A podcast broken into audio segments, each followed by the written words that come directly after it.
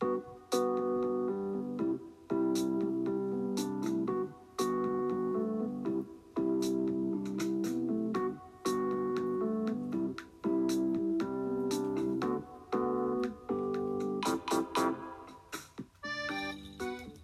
いどうも皆さんこんばんは。現在時刻は22時ジャストでございます。5月23日日曜日フォックストロットの野球語りたいラジオのお時間でございます。皆さん今宵もよろしくお願いいたします。はい。本日5月23日日曜日14時からメットライフドームで西武対日本ハムの、えー試合が行われました。結果は10対3ファイターズが今季初13安打10得点2桁得点で、えー勝利しました。ね。非常にいい試合。いい内容の、あのゲームでございました。というところなんですが最初の3分間だけ、えー西村君と清水君の9回の裏の話をさせてください。えーまあ、残り2分ですけど、あのーこの2人に関しては今日0点です、あのーこの試合展開10点取ってます。もうほぼ勝ちは揺るぎません。まあ99.9%勝った試合です。で、あの3つアウトを取ってきてくださいねって言って送り出されました。チームの勢いとかいろんなことを考えたらこの試合は普通に普通にやっていれば10-0で終われた試合です。これはあの西武さんがあの弱いとかそういうことを言ってるんではない。あの雰囲気がどうとかっていうことではない。普通にやればこの2人特に西村君のパワーの出力ね。それから、えー清水君の普通のことっていうのをやっていけば何のことはない。3つポンポンポンとアウトを取って取って終われたはずなんです。もちろん西武だって勝ちたいって思いあるから必死に食らいついてきます。ですが西武さんからすると10点取ってこの手この回でね10点取ってひっくり返すっていうのは非常に難しいわけですよ。何をしなきゃいけないかってランナーを貯めて返すっていうことにやはり注力しないといけなくなりますよね。できることって限られてるんですよ。相手に逆に縛りがある状況の中でこの超有利な展開のピッチャーがねえー3点取られて帰ってくる。これ一体どういうことなんだというのはまともに考えたら何かおかしいなってなるはずです。この今日ねその清水君ね9回の表のまあ鶴岡の打席で代打で送られてもよかったのに守備から入りましたよね。そしてまあ勝ちゲームね勝ち勝ち試合の勝ちパターンの系統であったはずの宮西まで来てねロドリゲスまで来て西村って来ましたよね。この2人に与えられたことの重さっていうのはこの起用法でこの2人はもうちょっと考えていかないといけない。うん。できるはずです。もっと。もっとできるはず。ね。というところで、えーその2人に関してはおしまい。はい。で、えーもういいとこだらけでしたね。今日。本当に。あの成績見てもですね。えーとにかくやはり、まあ、何から話そうかなっていう感じでしたが西川春樹が打ちまくってましたね。うん。あのーまあ満塁からのね。満塁だったっけ？満塁か？違うな。23塁だったな。23塁からのね得点が10もあるとね珍しいじゃないですか。ん あのなんどういうシチュエーションだったっけと思って、ね、今日得点シーンたくさんありましたからね。えっと平沼君の先制点ですね。ピッチャーゴロの間の、えー先制点。ボテボテの当たりで満塁からね珍しくあの1点取ることができましたっていう流れでね。ここでもう1本出してなんとか複数点取っておきたいなっていう場面で西川春樹がしっかり、えー西二三塁からのライトへのタイムリーツーベースというところでランナーをきっちり返してくれました。これがあ、まあ、まず序盤の、あの状況ををこっちに確定的に有利にしたと思います。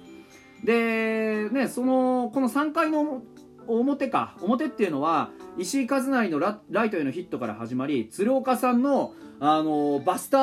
ーエンドラン。で一気に2、3塁。で杉谷のあの例のごとくデッドボールというところで満塁になりました。これ本当にねこのところで1点取れるか取れないかだけでも十分こう試合を左右する感じだったんですけどここを抑えたらね相手の平井投手も一気に乗っていけるっていうところだったんですがあの磯畑君が3球三振。ねこれはちょっとあの初球の入りからしてあの磯畑君の頭の中にあるものと全く違ったんで磯畑君一気に飲み込まれてしまいましたね。ここは格の違いっていうのがちょっと見えました。ですがその後平沼君のさっき言ったピッチャーゴロそれから春樹のツーベースでしっかり満塁のランナーは全員帰ってくることができました。これは非常に、あのー相手ピッチャー相手バッテリーからしても重たい3点だったと思います。で6回のね、えー、春樹の先頭バッターとしてのヒット。これも非常に良かったしナベルのツーベースね、えー、そして浅間君のタイムリーヒット。この5点目でおおよそ、あのー、試合の数勢は、まあ、決定づけることができたかなというところでした。でこの試合の数勢が決まった後もね、えー、決して手を緩めることなくしっかり、えー、6、7、8とあの得点を重ねていくことができたっていうのもまた一つあの我々にとってはあまあ待ち望んだ展開でしたし今日は、えー、ピッチャーそれからバッターともにね投打が噛み合って勝つことができたなという形でした。あのー、磯畑君のホームラン、ね、プロ初ホームランも非常に綺麗で素晴らしい当たりでしたし、えー、その後のね、えー、8回、えー、連打連打でね、あのもう本当に一挙4点をボンって取ったあの展開も我々としては本当に胸のすくような展開でしたで2連敗した後のあのー、3連敗を避けるためのこの1試合が、えー、交流戦直前の最後の試合ということになりましたがその試合でこれだけねしっかりバット振って結果が出たっていうのはあ本当にプラスの捉え方ができるかなと。勢いを買ってね、えー、なだれ込んでいきたいなという中でやっぱりこのちょっとねできれば完封で終わりたかったなというところはすごく悔やまれる個人的にはねとは思うんですが。でさらにですねその何が良かったかっていうとやはり先発のアーリンです。このアーリンのね投球がまあ素晴らしかったんですよ。えー、今日はね本当に鶴岡さんの2安打それから好リード好守備と、えー、アーリンの,、まあ、あの本当に相手にね、えー、こう的を絞らせない投球。これが非常に効いていたと思います。うん、5回80球5安打6奪三振4あのフォアボールが1っていうところは本当にあの素晴らしい本当に素晴らしい投球でした。あの何よりね決まっていたのがあの低めのなて言うんだろうかまずねカウント球としての大きな縦割りのカーブですね。でそれから、えー、スライダー。このコンビネーションが非常に上手にはまっていました。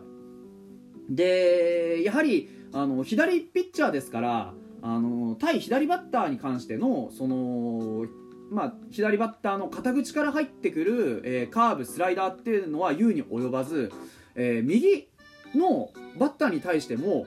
このカーブとスライダーっていうのは非常に有効に働いていました、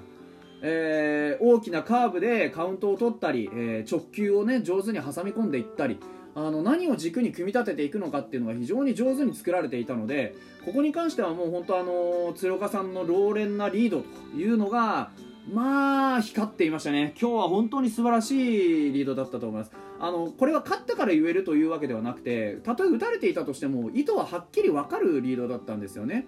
えー、6奪三振の結果が示すように、えー、今日本当にあのー、アーリンの投球っていうのはあまあ相手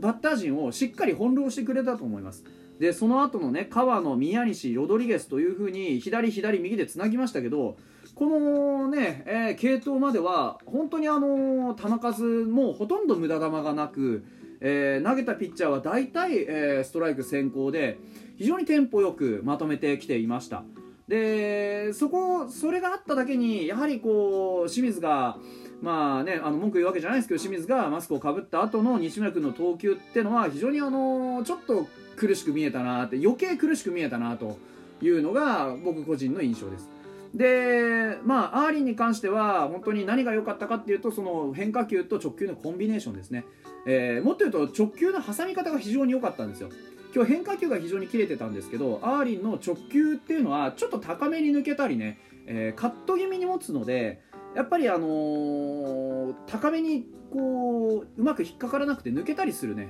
そういうところは結構あったんですけどただねあのそういうボールを必要に要求することなく変化球の合間合間にどう？調子どう？っていう感じであのポツポツ挟んでいったことで徐々にあの球数がこうかさむにつれて、えー、直球がうまくねコントロールできるようになっていって幅がどんどん後ろに行くに従って広がっていくっていう投球スタイルになっていたんですよね。でまあ、あの4回、5回に関しては割とちょっとこう捉えられかけていたんですけどもそこを上手に、あのストレートとかあとはあの変化球とかっていう球種にこだわることなく、えー、きっちりコース取りだけ間違えないように投げていってねっていう組み立てで高さは間違ってない、ね、ライン内外のラインは間違ってないっていういろんなこう間違ってない要素をちゃんと積み重ねていったおかげで今日はあのアーリンの投球がまあのまとまってきた。やはりあのコースを厳しく要求するだけがリードじゃない。間だったりそのピッチャーがいかに気持ちよく投げていけるかだったり打者に何を意識づけ意識づけていくだったりそういう、あの見た目のいわゆるそのフレーム要素と僕は呼んでるんですけれども、あの急分割されたストライクゾーンの中だけじゃなくってその時間の概念それから印象ねいろんなところをこうキャッチャーとアーリン、ね、そのピッチャー鶴岡と、えー、アーリンの間で、えー、やり取りをしてすごく、あのー、総合的にねあのマウンドを支配していたなというふうに思います。ですからピッチャーが非常にね、えー、安定していたおかげで今日はあの野手陣も動きが軽やかでしたよね。守備見ても全然こう緊張感がなかったわけじゃないんですけどいい流れで、えー、動けていましたしバットもしっかり触れていました。あのピッチャーが安心して、えー、見ていられる分だけ、えー、バッターは自分たちの仕事に集中しているそんな印象さえありました。このスキルを鶴岡さんはいかにして、えー、今ね僕は散々文句を言った清水それからまあその他のキャッチャーたちに伝えていくのか。っていうところがやはりこれからの課題になってくると思います。いつまでも鶴岡さんすごいねで終わっていてはいけませんし鶴岡さんのそのスキルをどうやって後ろにつなげていくのか。そういうところが僕はとても大事なんじゃないかなというふうに思っております。というところです。質問箱1通あの質問というかお便り届いています、えー、マンチューとゼジェームス万歳というところで今日ね2軍のあの試合もホームランがパカパカ出て非常にいい試合してたみたいですね。万波ロドリゲス野村祐希ホームラン打ったみたいです。えー、2軍でも活気が生まれて1軍でも活気があってそして、えー、交流戦突入というところで今日はおしまいでございます。ありがとうございました。